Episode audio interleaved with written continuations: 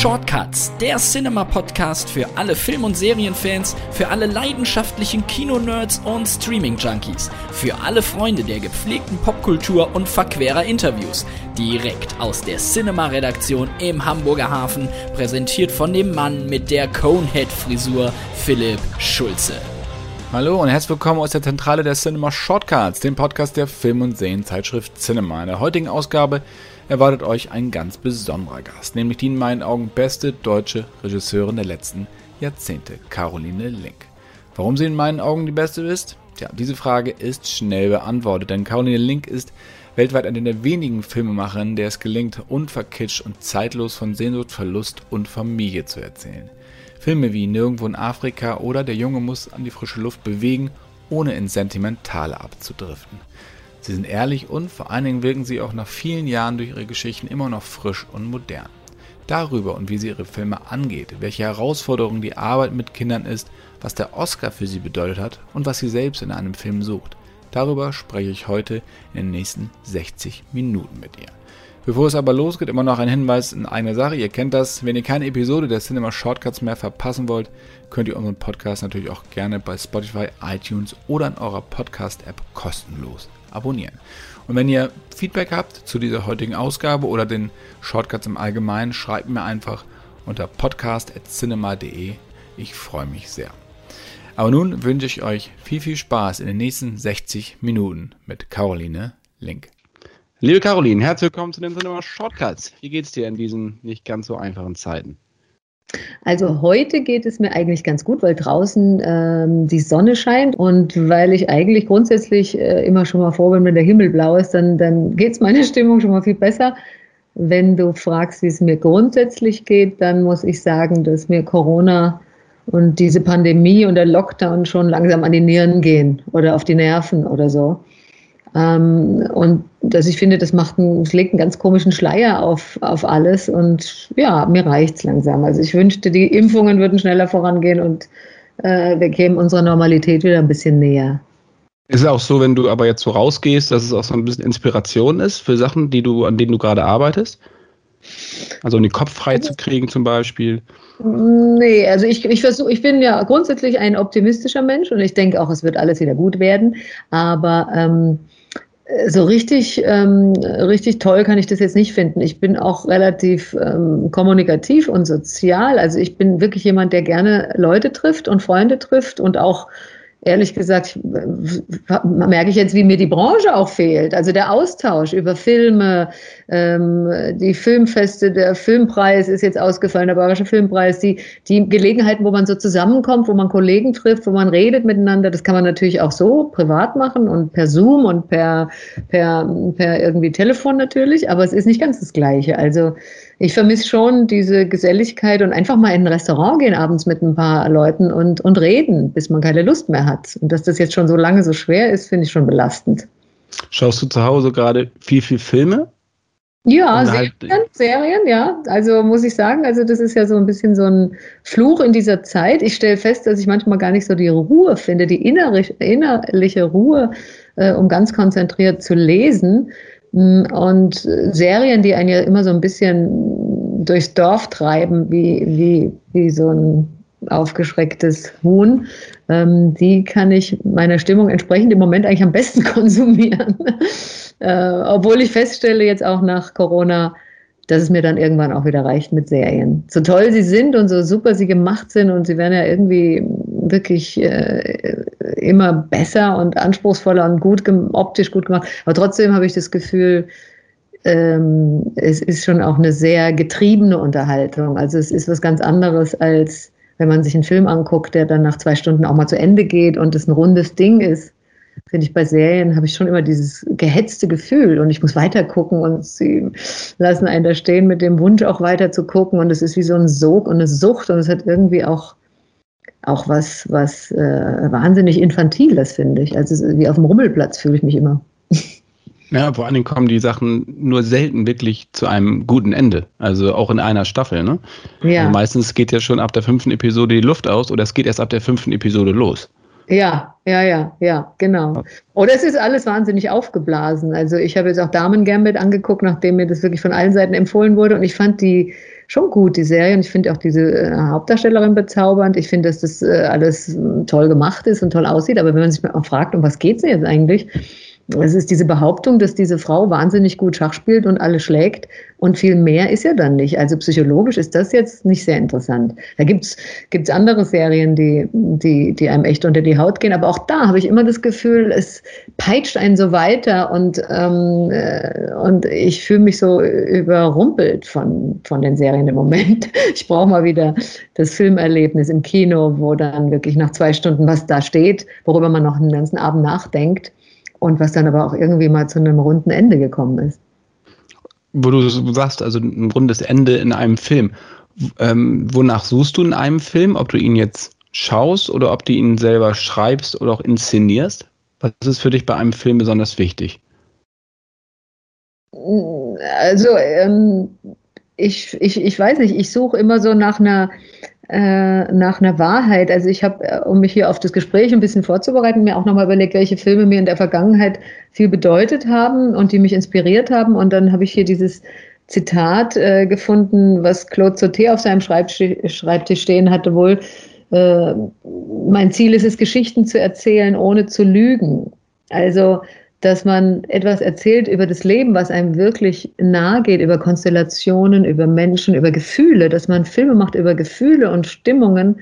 Ähm, und das ist bei mir auch ganz oft ähm, gar nicht so eine Sehnsucht nach einem wahnsinnig ausgetüftelten Plot, nach viel Konstruktion, sondern nach äh, eigentlich immer den Figuren, die sich gegenüberstehen und die ähm, die, die was miteinander verhandeln, was mich persönlich berührt oder interessiert und was dann auch tatsächlich von einer Lebenskenntnis zeugt der Macher.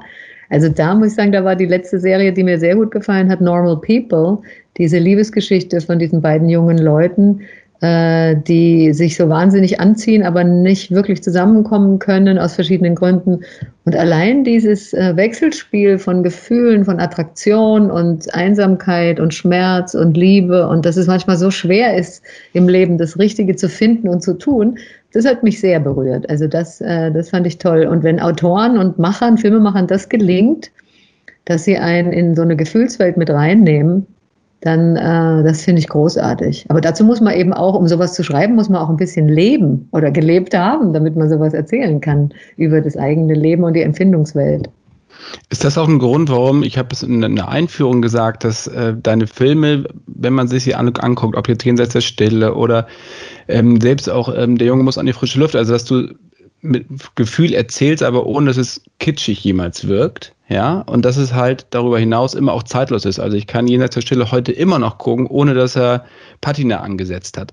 Ja. Und das ist ja zum Beispiel etwas, was viele Filmemacher, habe ich immer das Gefühl, nicht richtig bedenken. Ist die Frage, ob man sowas überhaupt bedenken muss oder ob man es von, von sich auskommt.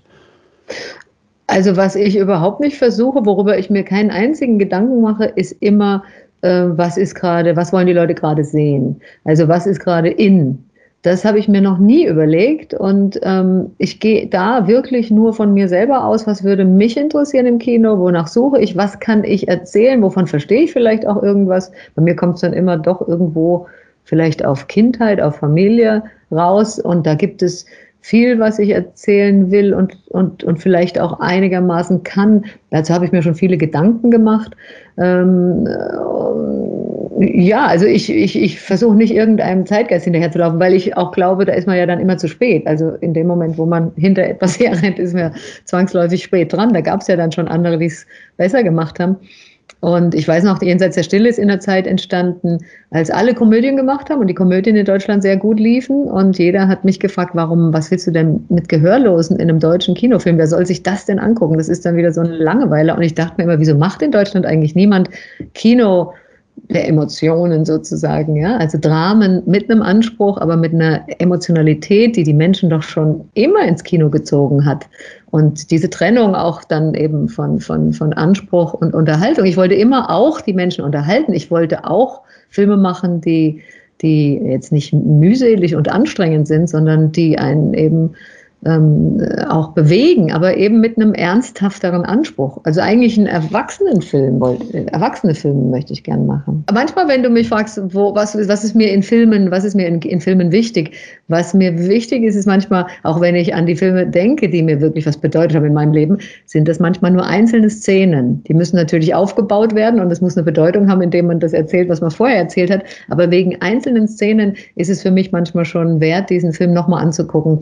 Zum Beispiel bei einem meiner absoluten Lieblingsfilme, bei diesen äh, Terms of Endearment, ähm, Zeit der Zärtlichkeit, da gibt es diese wahnsinnige rührende, mich so bewegende Szene von der Deborah Winger, wenn sie als Mutter von äh, zwei Kindern schwer krank wird und weiß, sie wird wahrscheinlich sterben und sich von ihren Kindern verabschiedet und wie der Autor das geschrieben hat, wie sie mit ihrem pubertierenden kleinen Jungen, der immer frech ist zu ihr und was heißt frech, der immer der immer ihr eigentlich die kalte Schulter zeigt und ihr zu verstehen gibt, dass er auf sie herabschaut und sie eigentlich schrecklich findet und doof und zum Kotzen und wie sie ihn, äh, wie sie ihn äh, im Krankenhaus dann an ihr Bett bestellt und wie sie zu ihm sagt, ähm, äh, äh, weißt du was? Ich weiß ganz genau, dass du mich liebst. Wenn ich jetzt sterbe, mach dir nie den Vorwurf, dass du gemein warst zu mir bis heute, ja, weil ich weiß, dass du mich liebst und ähm, du musst dir da keine Sorgen machen. Und er immer noch da so pumpig äh, steht und, und sie böse anschaut und sie aber als Mutter ihm sozusagen diese Schuld von den Schultern nimmt, ähm, dass, ähm, dass, er, dass er sie vielleicht schlecht behandelt hat. Das sind so kleine Momente, wo ich mir denke, wow, das ist, äh, das ist so toll geschrieben, das sind so wunderschöne Momente, äh, die ein Autor äh, ja irgendwo mit einer gewissen Weisheit erstmal erfinden muss, ja. Und, und, und danach suche ich immer in Filmen, dass, dass jemand äh, was preisgibt, eben auch von seiner menschlichen, ja, von seiner Eigenheit oder von seiner Kompetenz auch. Und ist es dann, ist es so, wenn du schreibst, dass du diese Momente vorab schon im Kopf hast und die Geschichte drumherum um diese Momente schreibst? Oder hast du eine Storyline und die Momente entwickeln sich beim Schreiben?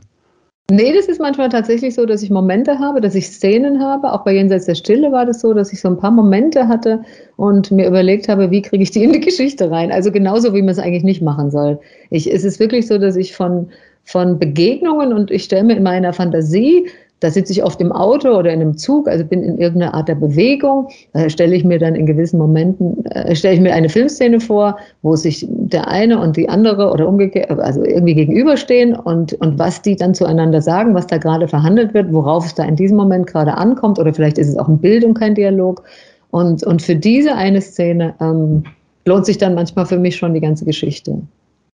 Und ist so, ist zum Beispiel entstanden äh, aufgrund von kleinen Zeitungsartikeln, die ich gelesen habe über über ähm, ein Mädchen, die, die mit ihren gehörlosen Eltern aufgewachsen ist. Und da waren so kleine Begebenheiten, wie sie falsch übersetzt für ihre Eltern, weil sie die Situation nicht gut fand oder sowas. Ähm, und das war in diesen Zeitungsartikeln Artikeln drin. Und, und für diese kleinen Begegnungen wollte ich diese ganze große Geschichte erzählen.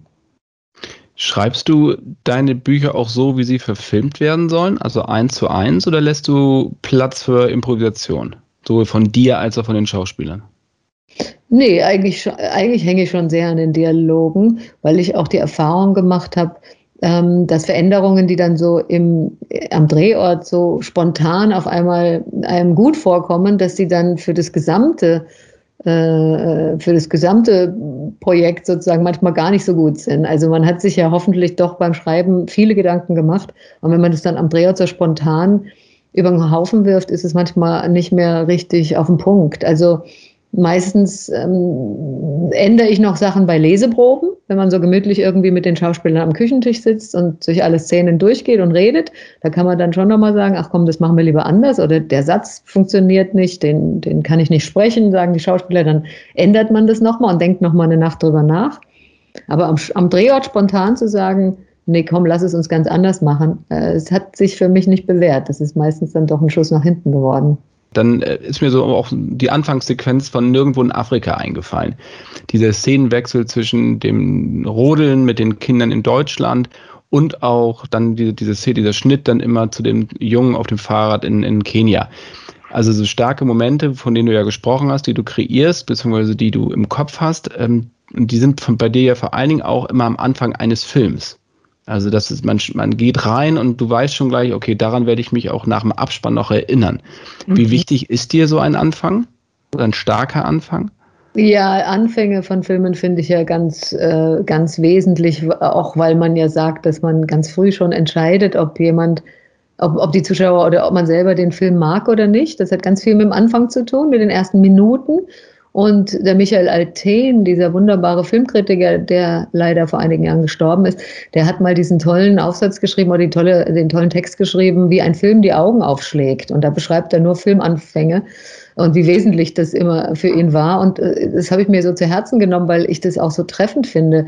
Ich gucke bei Filmen auch oft, klicke ich was an, gucke mir das an oder gehe im Kino und es ist für mich, gehe ins Kino und es ist für mich so entscheidend, wie wie ein Film eben beginnt. Und deswegen gebe ich mir da immer große Mühe, dass das Bilder sind, die tatsächlich auch die Menschen schon, die Zuschauer schon auf so eine Stimmungslage bringen, in so eine Tonlage bringen, äh, wie ich gerne die Geschichte erzählen würde.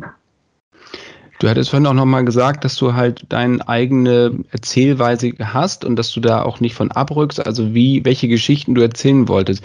Gab es da Momente, wo Leute dich in eine andere, andere Richtung bringen wollten, gerade als du für Jenseits der Stille, für einen Oscar nominiert warst oder auch dann für nirgendwo in Afrika gewonnen hast, dass sie sagten, okay, also jetzt musst du mal ein bisschen was anderes machen? Äh, also es gibt immer Vorschläge von, von Produzenten, die mir irgendwas äh, anbieten oder mir was zeigen. Aber wer sollte mir jetzt sagen, was ich machen muss? Ich kann das ja alleine entscheiden im Grunde. Und es gibt dann schon ähm, äh, Möglichkeiten vielleicht, aber da vielleicht bin ich dann auch zu zögerlich manchmal gewesen. Aber ich hatte schon immer das Gefühl, ich habe ein ganz gutes Gefühl dafür, was ich kann und was ich nicht kann und wo ich auch gut sein kann. Und, und die Dinge, die ich vielleicht als Film, als Geschichte am Ende des Tages mir angucken würde und, und toll finden würde, die, wo ich aber das Gefühl habe, das will ich gar nicht erzählen, damit möchte ich mich nicht unbedingt zwei Jahre beschäftigen oder vielleicht kann ich das auch gar nicht erzählen, weil das nun wirklich nicht meine Kompetenz ist. Also zum Beispiel viel Special Effect oder, oder sowas. Ähm, äh, das weiß ich dann, das fühle ich dann beim Lesen von dem Buch und dann, dann mache ich das halt nicht, auch wenn es viel Geld dafür gibt oder so. Ich glaube, da in der Beziehung bin ich relativ ähm, wenig käuflich sozusagen. Also gerade nach dem Oscar für Nirgendwo in Afrika wäre in Amerika vielleicht einiges möglich gewesen. Aber die Sachen, die da kamen, die waren zum Teil toll und groß und riesig. Aber ich habe mir gedacht, nee, das ist nicht das, was meine, meine Kompetenz ist sozusagen. Die Geschichte muss nicht von mir erzählt werden. Da gab es ja nach dem Oscar, gab es dann ja dieses Aftermath, was so, ne, woran du gearbeitet hattest mhm. äh, was dir angeboten wurde. Darunter, da wurde später im Winter ein Jahr draus. Ja, ähm, aber das ist nicht das, was ich meine. Das war real. Der war real, der Film, der war ja nicht besonders groß, aber da gab es davor andere Projekte, die in China historisch und aufwendig mit äh, Nicole Kidman und so. Das wollte ich sogar mal, habe ich eine Weile verfolgt, so verschiedene Projekte, die ich auch toll fand, aber dann, die wurden dann eben auch wieder unter anderen äh, Parametern, dann äh, hätten die entstehen sollen und das war dann wieder war dann wieder nicht mehr so, wie ich mir das vorgestellt hatte und deswegen habe ich es auch nicht gemacht.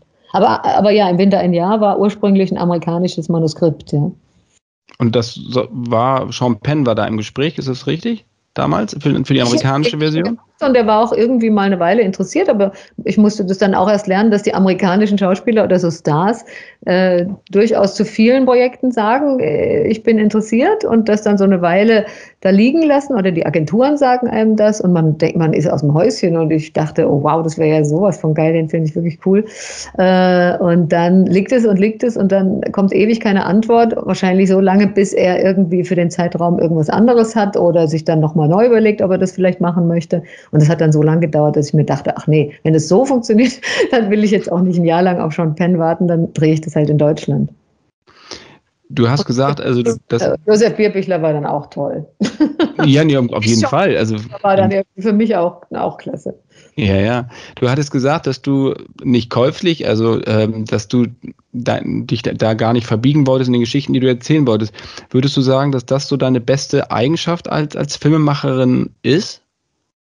Nee, das weiß ich nicht. Daraus könnte auch schnell entstehen äh, so eine gewisse Angst, ja. Also, und das ist ja das, was ich immer versuche, jungen Filmhochschülerinnen zum Beispiel auszureden. Die sollen sich ruhig trauen, die sollen ruhig sagen, ich kann das, ich mache das jetzt einfach mal und nicht so furchtbar zögerlich sein. Aber ähm, äh, es darf auf jeden Fall keine Entscheidung fürs Geld sein, finde ich. Also es muss schon etwas sein, wo ich denke, ich weiß nicht, ob ich das packe, aber es reizt mich wahnsinnig. Ich möchte es machen. Nirgendwo in Afrika war für meine Verhältnisse ja auch ein sehr großer Film und, und hat auch viel Geld gekostet. Ähm, und, und da wusste ich aber, was ich erzähle. Da wusste ich, das kann ich und will ich erzählen. Das schreibe ich auch selber. Ich schreibe was über diese Ehegeschichte von diesem Mann und dieser Frau, die sich in Afrika verlieren sozusagen.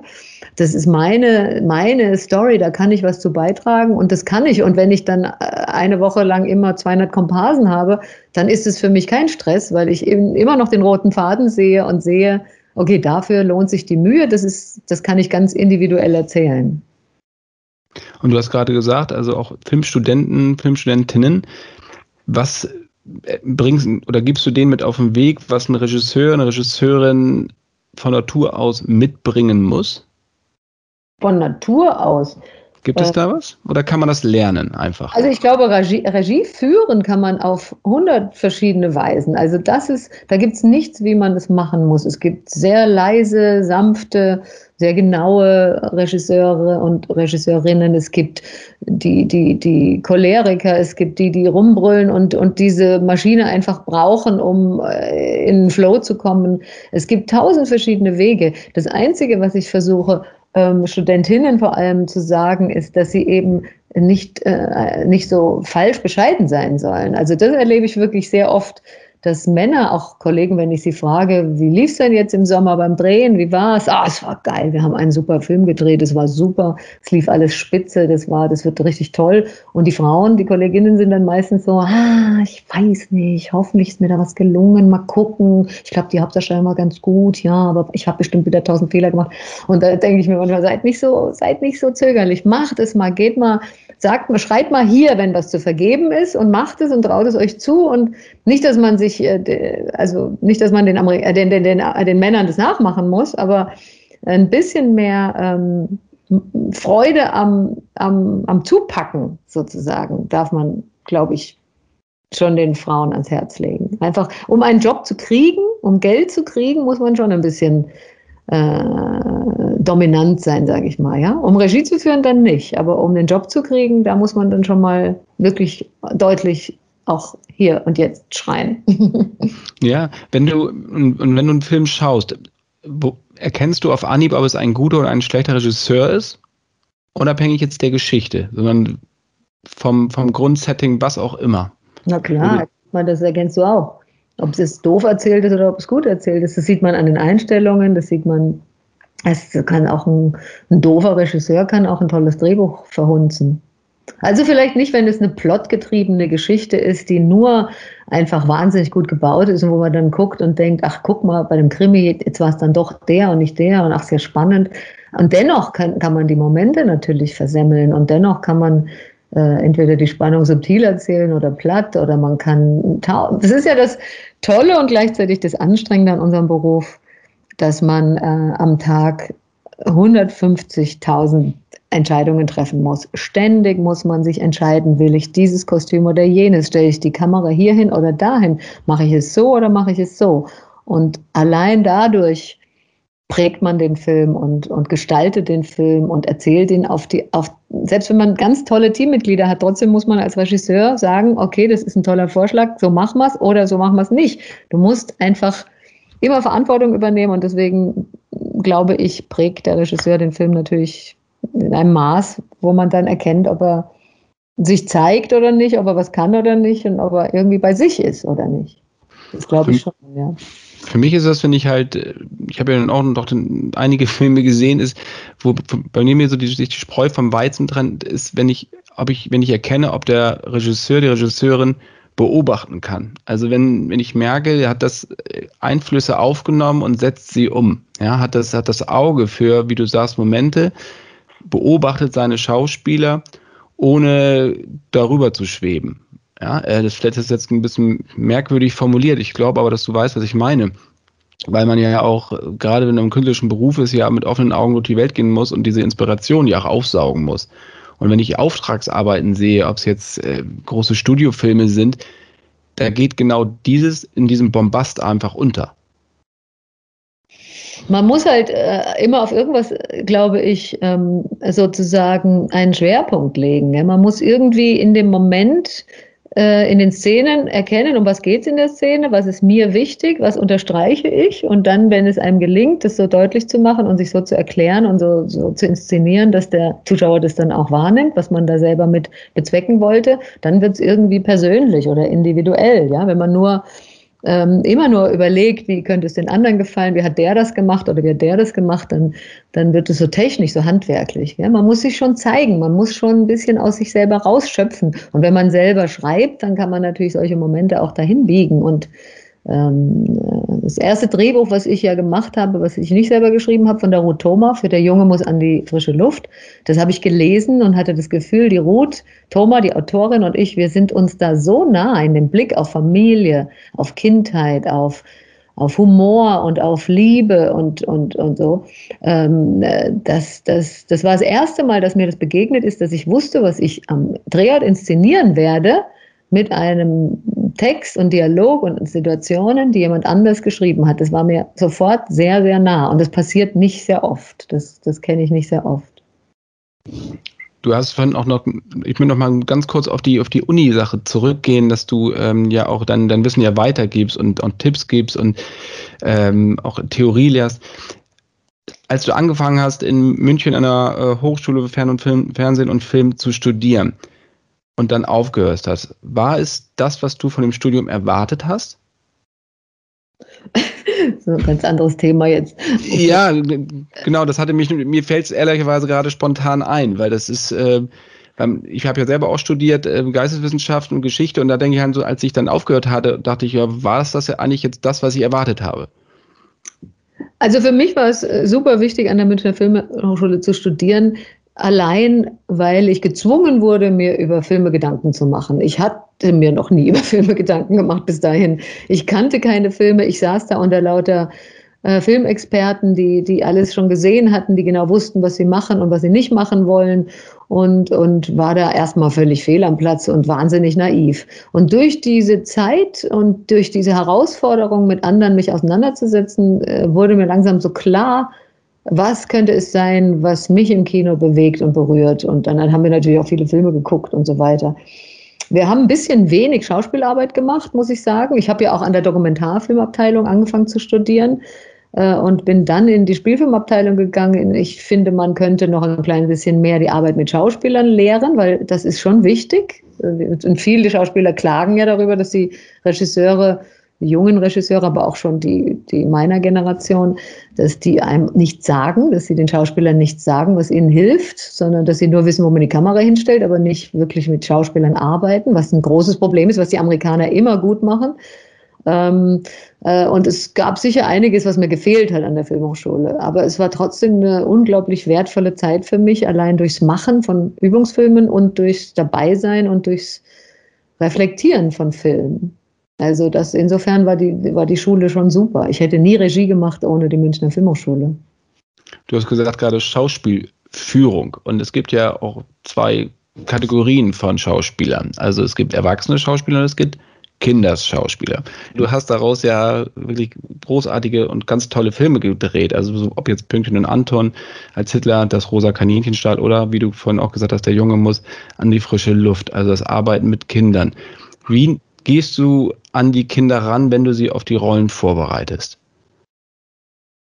Ähm, also am Anfang, äh, erst einmal muss, muss man sagen, ich, ich ich liebe Kinder wirklich sehr. Wenn ich nicht Filme machen würde, dann würde ich irgendwas mit Kindern machen, vielleicht Kindern in schwierigen Lebenssituationen irgendwie helfen wollen, begleiten. Ich wollte äh, Therapie mit Kindern mal machen, Psychologie studieren vielleicht. Also Kindheit und Kinder interessieren mich und auch eben Kinder, die es irgendwie schwer haben.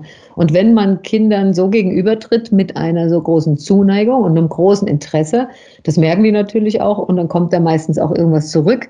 Wenn man dann einen kleinen Schauspieler sucht oder Schauspielerin, dann muss man natürlich auch durch große Castings das richtige Kind finden, weil nichts ist schlimmer als einen kleinen Stöpke dann da am Dreher zu haben, der nicht gut ist und der dann auch spürt, dass er es nicht so gut macht. Und das ist ja niederschmetternd, das will man ja sich selbst und dem Kind ersparen. Aber wenn man dann das richtige Kind gefunden hat, äh, was da durchläuft und automatisch so natürliche, also so mit seinem eigenen Wesen eine Natürlichkeit hat, die, die sich überträgt, dann ist es ein großes Erfolgserlebnis für diese Kinder natürlich. Und dann äh, muss ich einfach sehen, ähm, ähm, äh, dass, ich, dass ich ihnen hilfreiche Anweisungen gebe. Und ich habe durch meine Erfahrung mit Kindern jetzt gelernt, dass es sehr konkret sein muss. Also mit erwachsenen Schauspielern spricht man über Psychologie und über Hintergründe, über das Innere der Figur und so weiter. Mit Kindern, das nützt denen nichts. Also durch die Kinder habe ich eine sehr äußere Inszenierungsweise äh, mir angewöhnt. Also den sage ich sehr genau, guck mal, da gehst du in den Raum, da nimmst du den Stift, da sagst du den Satz, guck mal bei dem Satz runter, ah ja, das ist toll, oder schau nochmal hoch, mach mal so, mach mal so. Das ist sehr, sehr äußerlich und dann schlagen sie mir natürlich auch was vor oder machen es einfach irgendwie oder vergessen die Hälfte. Und da kommt man sehr äußerlich auf, auf, eine, gute, auf eine gute Wirkung. Und interessanterweise habe ich ähm, habe ich dadurch auch gelernt, mit erwachsenen Schauspielern anders zu arbeiten. Und ich äh, traue mich jetzt viel mehr, auch erwachsenen Schauspielern manchmal zu sagen, über das Innenleben haben wir genug gesprochen. Darf ich dir mal sagen, was ich jetzt sehe? Und ich glaube, es wäre schöner, wenn du das so oder so machst. Und das lieben sie nicht immer, die erwachsenen Schauspieler, weil ihnen das zu äußerlich und zu konkret ist. Aber am Ende merken sie vielleicht, ähm, was ich meine. Und das ist manchmal auch mit dem Inneren was macht, wenn man am Äußeren sozusagen arbeitet, an Haltungen, an Gestik, an, an, an Bewegungen, an Sprache ganz viel. Und ähm, ja, also die Arbeit mit den Kindern hat mir über Schauspielführung auch viel beigebracht. Und ist es aber, also wenn du mit erwachsenen Schauspielern arbeitest, sagen wir jetzt drei Monate lang, dann sind sie im Zweifel am Ende so, wie sie angefangen haben, weil sie halt schon so professionell sind, weil sie abschalten können abends. Bei Kindern ist es nee, ja dann doch ein bisschen so. anders, oder? Es ist nicht bei Erwachsenen so, dass sie am Anfang, so sind wir am Ende. Äh, auch bei Erwachsenen, die Schauspielern, die kennen das ja auch schon, dass man, dass jeder Regisseur was anderes will und, und dass sie sozusagen versuchen, dass man gemeinsam versucht, dahin zu kommen, dass man eine Tonlage findet oder eine Art des Spiels, was jetzt für diese Geschichte die richtige ist oder eben auch die Vision äh, des Regisseurs. Und ähm, Schauspieler müssen, da muss man auch erst zusammenfinden, ein paar Drehtage lang. Also ich glaube, ähm, die sind auch manchmal dann überrascht, wie genau oder sehr pingelig ich dann da bin und mir dann irgendwas nicht gefällt, was normalerweise immer ganz gut ankommt. also bei umso berühmter die Schauspieler sind, umso mehr habe ich das Gefühl manchmal auch, sie sind ähm, schon so gewohnt, dass das immer alles schon so irgendwie passt, was sie da anbieten, dass sie äh, erstmal baff sind, wenn man sagt, das gefällt mir irgendwie überhaupt nicht, ich glaube dir kein Wort, wir müssen das mal irgendwie anders machen. Ähm, und da muss man dann einfach auch, auch sich zusammenraufen. Ja.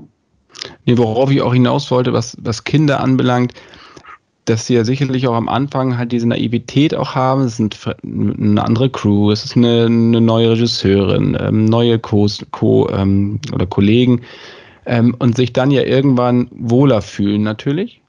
Ja. Und dann im Zweifel nicht mehr das Ursprüngliche auf der Leinwand zeigen, was du am Anfang haben wolltest. Also die, das meinte ich mit ich der Entwicklung. Sowieso, also ich sage sowieso nicht zu Kindern, sei mal, mach's mal so, wie du es machen würdest. Das sage ich nicht, weil sowas ist, da sind die dann immer total lost, finde ich. Also ich fange mit Kindern immer so an, dass ich mit ihnen schon mal rede, was weiß ich, bei meinem kleinen Mädchen vom rosa Kaninchen. Das eine ist die Riva, so hieß das kleine Mädchen in Wirklichkeit. Das ist die Riva und das ist die Anna. Und was die Riva jetzt macht, ist, ist eine Sache, aber ich möchte jetzt gerne mal mit dir darüber sprechen, was die Anna macht. Die Anna ist nämlich so und so. Und dann muss man immer deutlich unterscheiden zwischen der Rolle und der Person. Und ich sage dann ganz viel, ich glaube, die, die, die, die Anna ähm, ist nicht so selbstbewusst, die ist schüchterner, die guckt viel mehr auf den Boden. Probier mal das so zu machen. Ich glaube, die Anna würde jetzt das so und so machen. Oder beim Julius, bei, der nun kein dicker, kleiner, unsportlicher Junge sein wollte, beim, beim, der Junge muss an die frische Luft.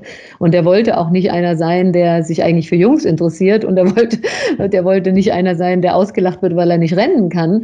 Aber da war es ganz wichtig zu sagen, das eine ist der Hans-Peter und das andere ist der Julius. Und der Hans-Peter kann nicht rennen, der ist langsam, ja, und, und deswegen lachen die Kinder über ihn. Und, und dann ähm, muss man ihnen sehr konkret sagen, was man von ihnen möchte und was für diese Figur in diesem Moment das Richtige ist. Und dann inszeniere ich die äh, sehr genau und es hat nicht mehr unbedingt so viel damit zu tun, wie sie das jetzt als, als Julius oder Riva von sich aus machen würden.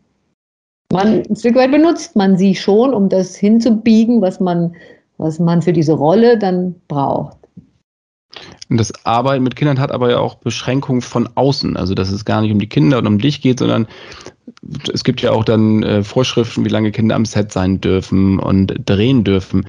Wie schwer belastet das dann deine Arbeit? Ja, das ändert erstmal nichts daran, dass ich mit denen so arbeite, wie ich arbeite und dass sie dann irgendwann gehen müssen, ist halt so. Das ist, das ist natürlich ähm, das, was man von vornherein weiß. Da muss man dann, das ist vor allem anstrengend für die Erwachsenen-Schauspieler, die mit den Kindern eine Szene haben, weil man dreht dann alles auf das Kind zuerst und wenn dann endlich der Erwachsene die Gegenschüsse drankommen, dann muss das Kind meistens nach Hause gehen und dann hat man dann noch ein Double und das Double setzt sich dann dahin und sagt den Text meistens nicht so begabt wie, wie das Kind, was die Hauptrolle spielt und die armen Erwachsenen-Schauspieler spielen dann mit dem Double und geben ihr Bestes, aber das ist manchmal auch ein bisschen bitter, dass dann der Anspielpartner sozusagen ähm, vielleicht in einer anderen Kategorie äh, unterwegs ist als Schauspieler. Das ist dann manchmal ein bisschen schwierig für die Erwachsenen. Aber mir macht es großen Spaß. Also ich, ich, ich verbünde mich mit meinen Kinderschauspielern und ich, ich habe die dann auch wirklich lieb und, und, und die merken das und da kommt viel zurück und das ist dann einfach ein großer Spaß. Und die verstehen nach einer Weile, wenn ich die äußerlich immer inszeniert habe, verstehen sie auch, worum es im Inneren geht. Also das, das, das macht was mit ihnen, wenn man ihnen so oft was über die Körperhaltung sagt, zum Beispiel, über den Gang und über die Sprache, dann auf einmal werden sie dann auch, ähm, äh, wird ihnen klar, was ich, was ich da meine mit, mit äh, was ist die Rolle, wie ist die Rolle. Ja, und dann machen sie nach ein paar Tagen das dann von ganz alleine. Da haben sie dann schon kapiert. Ach so, ja, ich weiß, der Hans-Peter ist so und so. Und, und dann, dann bieten die das auch von alleine dann an. Aber das ist auch durchweg durch deine Filme. Also die, die Besetzung der Kinder, aber auch der Erwachsenendarsteller ist wirklich immer auf dem Punkt. Es ist immer so dass man es auch wirklich glaubt. Ja, also das ist, dass du vergisst, dass das ein Schauspieler ist. Und ich glaube, das ist ja auch eigentlich das, was man als Filmemacher erreichen will. Ne? Dass, es, dass es kein Theater ist, sondern ja. dass es halt wirklich aus dem Leben erzählt ist. Ja, manchmal haben es die armen Schauspieler aber auch schwer mit äh, fürchterlichen Dialogen. Das denke ich mir oft, wenn ich Fernsehen gucke. Wie will man denn so solche Sätze auch lebendig sagen? Das ist ja auch schwer. Das sind dann entweder Informationsdialoge oder unglaublich forciert emotionale äh, Dialoge, die aber gar nicht wirklich emotional sind, sondern eben kitschig vielleicht oder so. Wie will man das dann sprechen? Also das muss man dann schon auch überprüfen beim Schreiben immer wieder, ob das auch zum Leben erweckt werden kann überhaupt. Ja. Hast du, möchte ganz gerne nochmal auch auf die, auf die hm, Nachwuchsregisseurinnen kommen, wo du sagst, ja, die sind manchmal halt ein bisschen selbstzweifelnder oder abwartender in der eigenen Einschätzung, was ihre Arbeit anbelangt. Ähm, woran liegt das? Was meinst du? Warum sind die Männer da eher so, hoppla, hier komme ich und Frauen dann doch eher zögerlicher? Ich weiß nicht, man muss sich ja immer hüten davor, das alles zu verallgemeinern. Und natürlich gibt es auf der einen und auf der anderen Seite auch Gegenbeispiele. Aber ich glaube schon, dass Frauen ähm, vielleicht immer weniger, Gott sei Dank, immer weniger äh, so zu braven Mädchen erzogen werden oder dass wir grundsätzlich, das weiß ich auch von mir selber, äh, grundsätzlich wollen wir gerne gemocht werden und doch irgendwie auch ganz nett sein und lieb sein. Kein Mann überlegt sich, glaube ich, wenn er Zoff mit dem Team hat und für eine Sache kämpft, ähm, da, ob er jetzt zu, zu rau oder zu barsch war.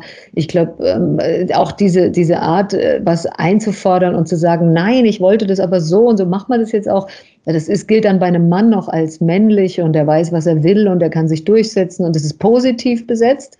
Während eine Frau, wenn die so ist, dann ist dieses, was hat die denn für ein Problem? Hat die eigentlich gerade einen Kerl oder ich glaube, bei der geht es nicht so gut oder was weiß ich. Das, das ist schon ein Unterschied. Wir wollen eigentlich doch nett sein und und ähm, ja, nicht, dass man nicht nett sein kann als Regisseur, aber manchmal muss man in jeder Führungsposition auch mal den Gegenwind aushalten, um zu sagen, Leute, auch wenn es jetzt mehr kostet oder schwieriger ist, äh, ich will es aber gerne so machen. Wir müssen es jetzt so machen. Das ist halt, äh, fällt Frauen schwer. Ich weiß nicht, wir sind so erzogen noch. Das schlummert noch in uns, dieses Vermitteln, Kompromisse eingehen, ausgleichen.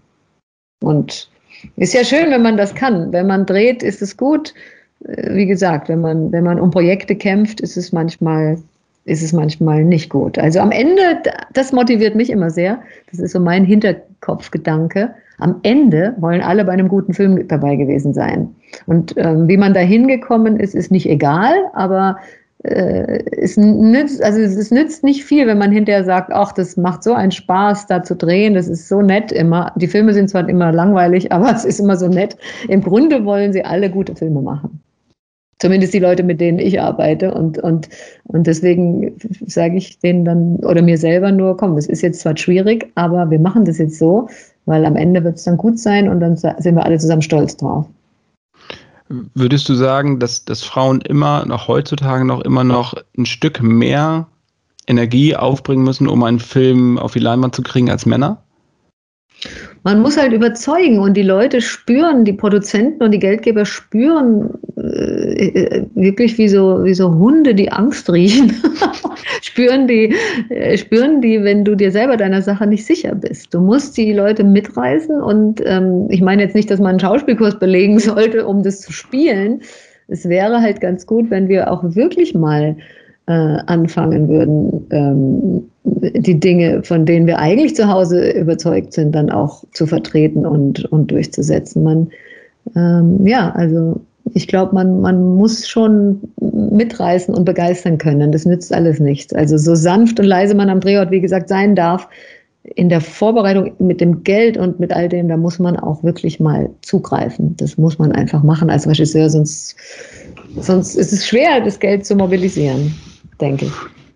Also wenn ich nach Amerika gucke, habe ich so ein bisschen das Gefühl, dass es da nach vorne geht und ich hoffe nicht nur, dass es wie ein Strohfeuer ist, wie so viele, die dann da immer mal äh, angezündet werden, wenn irgendwas angesprochen wird, dann ist ein Jahr lang gut und dann geht's wieder auf den Status von davor zurück. Aber wenn ich sehe, was Frauen in Amerika gerade inszenieren, ob es jetzt auch Greta Gerwig oder Olivia Wilde oder auch Patty Jenkins ist, ähm, macht das ja eigentlich doch schon Mut, muss ich sagen, dass das vielleicht dann auch ähm, andere, auch die Produzenten da ein Umdenken. Ja, wenn es nicht immer nur so kleine persönliche Filme sind, sondern auch mal größere Budgets sind und man eben nicht wieder sagen kann, ach, die kann immer so wunderschön ihre kleinen, artigen, arthausigen, äh, persönlichen Projekte da machen, aber große Sachen geben wir doch lieber den Männern. Äh, aber das ist natürlich auch wirklich so eine Sache. Ich habe persönlich, ich wollte sie auch nie machen, diese ganz, ganz großen, fetten Budget-Sachen. Also ich, ja, sowas wie nirgendwo in Afrika oder auch das rosa Kaninchen, was ja auch nicht gerade unaufwendig war und auch nicht billig war. Ähm, das ist ähm, so, das, damit komme ich, habe ich überhaupt kein Problem. Aber wenn ich jetzt so 50, 70, 100 Millionen Dollar hätte und äh, Massen bewegen muss, und das ist nochmal ein ganz anderes Arbeiten, da muss man natürlich tatsächlich auch Freude dran haben. Ähm, äh, riesengroße äh, Fuhrparks und, und Truppen zu bewegen. Und vielleicht liegt es tatsächlich nicht allen Frauen. Also mir liegt es nicht. Ich, ich brauche das nicht, weil ich verliere dann vielleicht, ich habe Angst, dass ich dann verlieren würde, den Kern, um den es mir doch eigentlich äh, immer ging.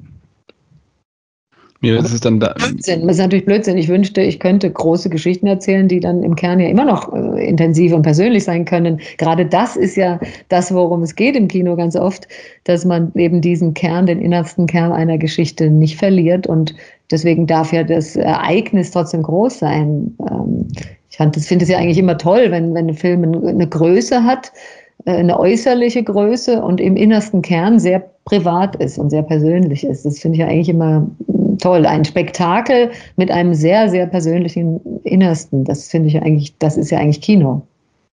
Mir ist es damals nur wirklich unangenehm aufgestoßen bei den Filmen von Catherine Bigelow, die ja eigentlich so das Action-Kino wirklich äh, aus der Sicht einer Frau, aber naja, obwohl eigentlich aus der Sicht eines Mannes erzählt hat, ähm, Oscars gewonnen hat, aber ihre Filme nicht finanziert bekommt. Und äh, du sagst, also was muss man denn noch alles machen? Ähm, und sie hat immer ihre eigenen Geschichten erzählt. Und, Aber hat sie äh, erfolgreich gearbeitet? Also hat sie wirklich so große Probleme, ihre Filme zu finanzieren? Ja? Ah, ja. ja, nach, nach Hurt Locker, natürliches Kommando, da war auch erstmal, bis Detroit kam und so, das dauerte lange. Mhm, ja, ja, ja, klar. Ja. Aber das ist, also, ja, gut, das ist, also da fragt man sich, ich hoffe, dass das jetzt dann auch doch eine Kehrtwendung gibt. Welchen, welchen Film fandest du so die letzten oder den letzten, den du gesehen hattest von, von einer Regisseurin, wo du sagst, ja, das ist echt mal wieder ein guter Ansatz, auch Sachen anders zu erzählen? Na, Sachen anders zu erzählen, weiß ich gar nicht. Ob, also ich fand schon Greater Gerving finde ich schon super. Also Little Women fand ich ganz toll. Ich finde ja auch diese, von der ich nie weiß, wie man sie ausspricht, Saoirse Ronan, nee, ja, so sagt man es nicht, man sagt es anders, aber die finde ich ja auch bezaubernd und den Film fand ich wirklich äh, wunderschön. Fantasievoll großartig, also Greta Gerwig finde ich super, super toll und die ist ja auch zusammen mit dem Noah Baumbach, ne? und der hat ja auch diesen anderen tollen Film gemacht, den ich auch super fand, Marriage Story. Ähm, also die zwei sind ein gutes, gutes Paar, finde ich. Die machen tolle Sachen. Sehr, sehr persönliche, tolle Sachen. Ich habe es mal nachgeschlagen. Saoirse Ronan heißt sie. Zershi, sagt man. Zershi. Zershi, obwohl, obwohl das so ganz anders geschrieben wird. okay, gut. Ist ja, ist ja gelisch, beziehungsweise irisch. Und, äh, ja. Ich glaube, die können schreiben, was sie wollen, aber sprechen es dann einfach anders aus. Einer wissen, ja, also echt lustig. Zershi, okay, das versuche ich mir jetzt mal zu merken. Ich denke jetzt mal an Schokolade, Hershey, Zershi, okay, gut. Super, das ist eine perfekte Eselsbrücke. Gut, ja. Hershey. Und würdest du sagen, dass es einen Unterschied gibt zwischen der Art und Weise, wie Frauen und Männer Filme erzählen? Oder äh, kann man das eigentlich gar nicht mehr so richtig, also jetzt unabhängig der großen ähm, Action-Gewitter, Marvel, Star Wars und Co., ähm, aber kann man das, oder merkst du das, wenn du im Kino no, sitzt? Das, also nein, man, ja, wenn man jetzt die auflisten würde, die Filme, würde man vielleicht zu einem Ergebnis kommen und sagen, äh, Frauen erzählen oft, äh, was weiß ich, äh, familiäre Geschichten oder was weiß ich was, aber, aber ich kann das nicht erkennen. Der Film von Noah Baumbach, dieser ähm, äh, Marriage Story hätte auch eine Frau machen können. Ähm, ist, jetzt gibt es immer mehr Filme oder auch Serien von Frauen, wo ich sagen muss, ähm, äh, wow, das hat, das hat äh, eine Aggression im besten Sinne, ja, das hat einen Drive, das hat Power und sehr sensible Filme von Männern. Also das erkenne ich so nicht. Nee, das ist vielleicht thematisch manchmal noch ein bisschen unterschiedlich. Ich weiß nicht, wie viele Regisseurinnen wirklich Action machen wollen. Aber wenn sie es wollen, warum sollen sie es nicht machen? Klar, aber da würde ich jetzt denken, das ist vielleicht so, dass es da mehr Männer gibt als Frauen, ja. Patty Jenkins macht den nächsten Star Wars, also da geht es jetzt auch weiter. Ja, wow. Ähm, nur hoffen, dass die Handschrift dann auch äh, erhalten bleibt und nicht glatt gebügelt wird, aber ich habe da bei ihr ein gutes Gefühl, dass sich da auch die Butter nicht vom Brot nehmen lässt. Mhm. das ja. hat sie, glaube ich, bei Wonder Woman war es nämlich auch schon so, bei dem allerersten, da wollten sie eine ganz andere Richtung einschlagen und da hat sie das Projekt dann auch verlassen für fünf Jahre, mhm. bis sie dann wieder wohl angekrochen kam. Und dann konnte sie das machen, was sie ohnehin schon machen wollte. Mhm. Das stimmt einem nur noch mal so ein bisschen gütlich, muss ich sagen. Ja. Ähm, du, hast, du hast auch mal gesagt, dass die Branche oder die, die Filmbranche sehr familienfeindlich ist. Das hast du uns in einem Interview mal verraten. Ähm, was meinst du genau damit? Na, das liegt einfach in der Natur der Sache. Also ich ich habe ja auch viel weniger gedreht, seit ich Mutter war und, und, und ich hätte vielleicht auch nirgendwo in Afrika so nicht gemacht, wenn ich da schon äh, ein kleines Kind oder kleine Kind, also Kinder gehabt hätte. Ich war damals, als ich das gedreht habe, ein halbes Jahr in Kenia. Ich habe äh, das Drehbuch da geschrieben, ich habe recherchiert. Es hat mir wahnsinnig viel Spaß gemacht. Ich habe das geliebt. Ähm, wenn man dreht, ist man, wenn man Kino macht, ist man lange weg, es sei denn, man dreht vor der eigenen Haustür und dann ist man aber auch nicht wirklich präsent als, als Mutter. Ähm, man, man ist einfach wirklich oft tatsächlich komplett weg. Jetzt kann man sagen, okay, in anderen Phasen ist man dann auch äh, auf der anderen Seite viel zu Hause, aber ich glaube, Kinder mögen ja so eine Routine ganz gern, dass man dann doch, also dass sie sich darauf einstellen können, okay, so ist das halt, spätestens um sechs ist die Mama abends zu Hause. Also wenn man kleine Kinder hat und einen Film dreht, dann braucht man einfach einen Partner. Und ich sehe ja, dass bei der nächsten, also bei der jüngeren Generation, das auch durchaus völlig offen immer so verhandelt wird in den Beziehungen. Äh, man braucht einen Partner, der dann halt da ist und der sich dann halt in der Zeit zurücknimmt und dann für die Kinder da ist. Aber man kann nicht sagen, dass es einfach ist. Also wenn jetzt zum Beispiel der, Ehe, der Mann Kameramann ist und die Frau ist Regisseurin und man ist dann womöglich auch noch gemeinsam weg oder der dreht, wann, wenn der andere nicht äh, dreht, dann ist man halt als Familie fast nie zusammen. Und das ist schon, das ist schon, äh, also Filme machen ist schon sehr zeitintensiv und vor allem liebt man ja seine Arbeit auch so, dass man auch mit dem Kopf so weit weg ist. Gell? Ich bin dann sogar, wenn ich gedreht habe, immer, auch wenn wir in München gedreht haben, ins Hotel gezogen, damit ich abends nicht mehr mein kleines Kind da habe. Mama, guck mal, ich habe heute im Kindergarten und so. Ich, ich wollte dann tatsächlich lieber mit meinem Team abends nochmal reden oder, oder, oder mit einem Schauspieler oder Kameramann und wollte dann auch echt weg sein. Also das lässt sich für mich schlecht verbinden. Mami sein und Regisseurin. Du gleichzeitig. Ja Nacheinander schon, aber nicht gleichzeitig so gut. Du bist ja damals, als du den Oscar für Nirgendwo in Afrika bekommen hast, bist du ja auch in Deutschland geblieben, weil es deiner Tochter nicht so gut ging, also ein klein, weil sie ja noch ein Baby war. Ähm, das haben auch nicht alle verstanden aus der Branche, ist das richtig?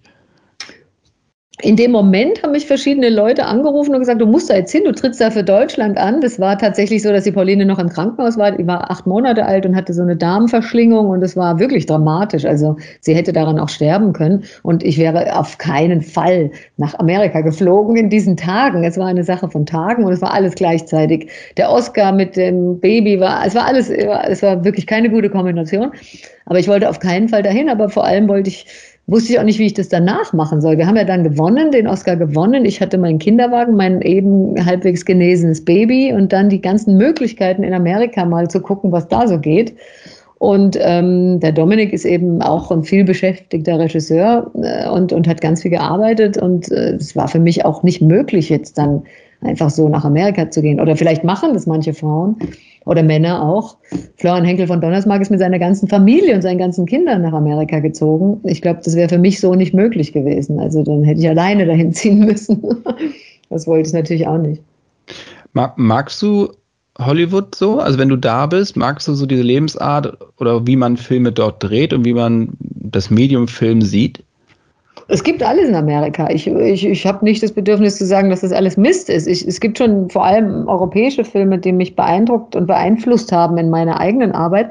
Aber ich liebe, ähm, also ich bis Trump, muss ich wirklich sagen, da waren mir die Amerikaner dann auf einmal ziemlich unheimlich, dass sie in dieser Menge diesen Typen wählen. Aber äh, eigentlich habe ich Amerika immer geliebt. Ich war als 18-Jährige ein Jahr dort. Ich habe mit einer amerikanischen Familie gelebt. Ich war viel an der Ostküste und an der Westküste ich bin eigentlich ein All-American Girl. Ich liebe die Amis wirklich sehr. In ihrer Freundlichkeit, in ihrer, ähm, in ihrem Why not? You want to do it, do it. Das fand ich immer super. Äh, aber ähm, ähm, ich wollte da nie unbedingt Karriere machen, weil ich nicht, weil Geld ist für mich keine Motivation. Also man verdient ja ein Vielfaches in Amerika, wenn man erfolgreich ist. Aber ich hatte dann auch immer das Gefühl, da quatschen dann so viele mit, da wird dann Einfluss genommen, da wird dann der Film von den Produzenten umgeschnitten. Ich habe mir hier so einen kleinen Kosmos gebaut, der für mich maximale Freiheit bedeutet und alles, was aus mir kommt, und es muss halt was kommen, manchmal kommt auch nichts und dann ist man auf sich selber sauer. Aber was aus mir kommt, kann ich so machen und darf ich so machen, wie ich das will und mir reicht es. Ich bin damit glücklich, ich bin damit froh. Ich muss nicht in Amerika zum Kämpfen gehen. Ich, ich mache hier mein Ding und bin damit eigentlich ganz froh.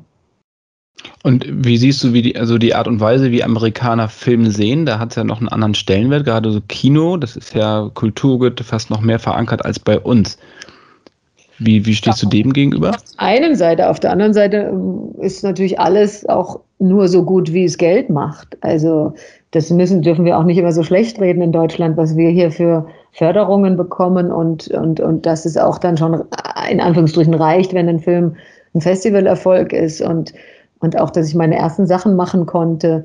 Äh, ich glaube, in Amerika hätte ich vielleicht diese Chancen gar nicht bekommen. Also jenseits der Stille als unbekannte Regisseurin hätte ich vielleicht nie machen dürfen. Ich kann mich hier über das System nicht so furchtbar beschweren.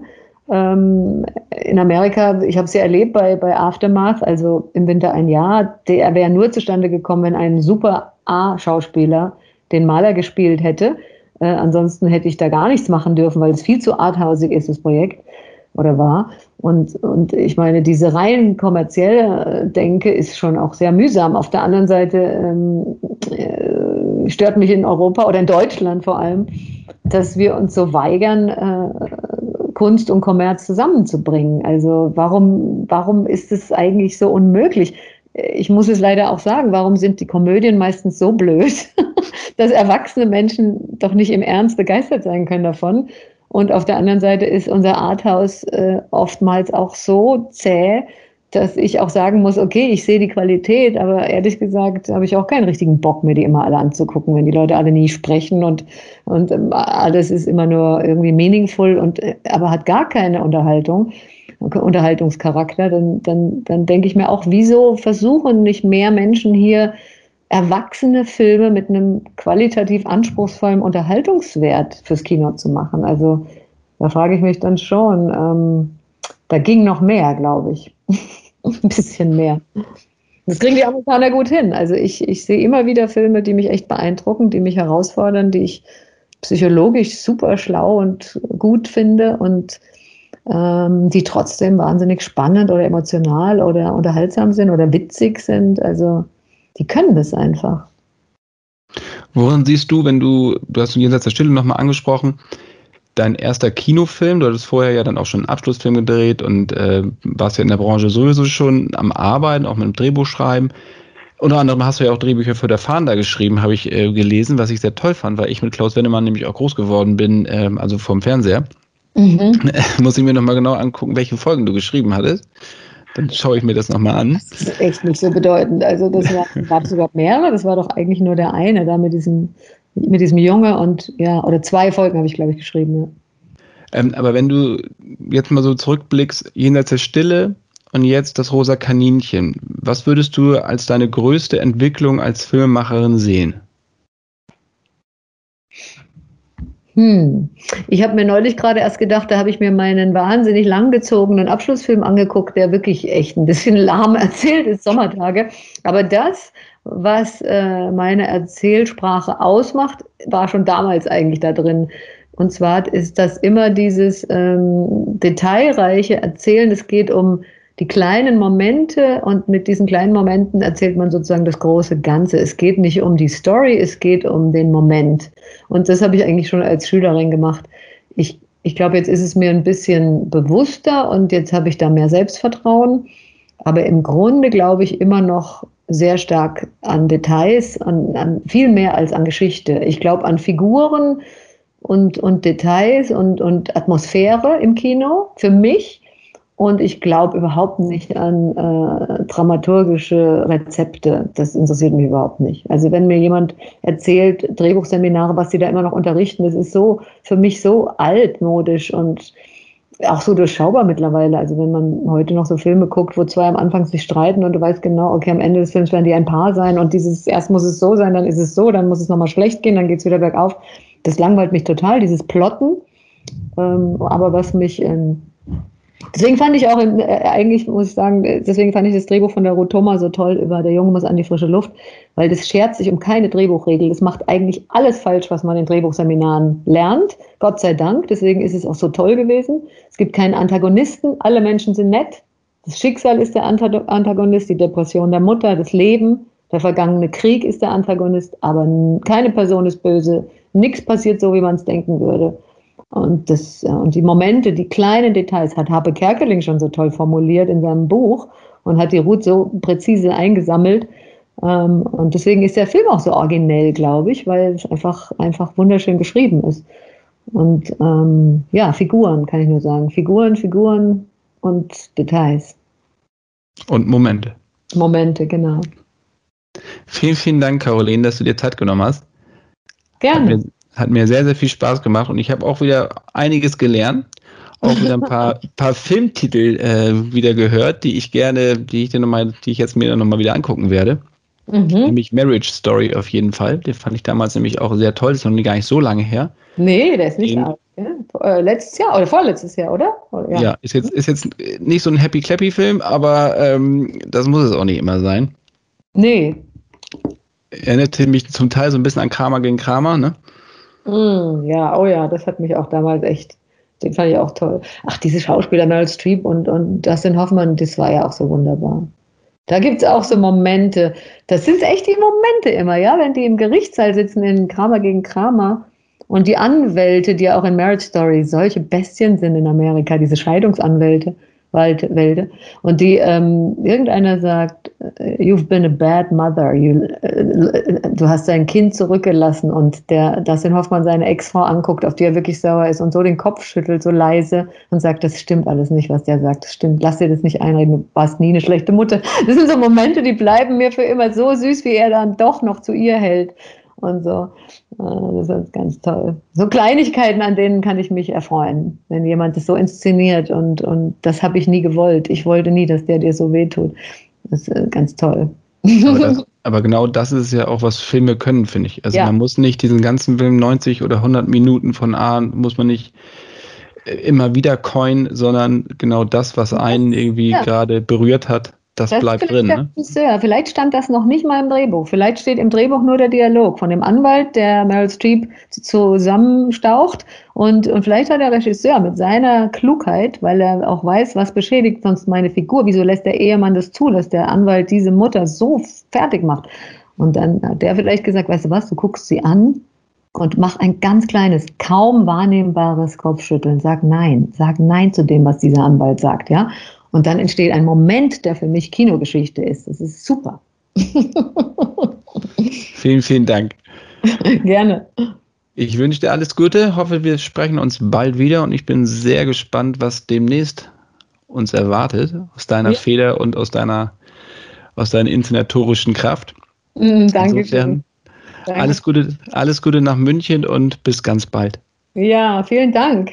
Tschüss. Tschüss.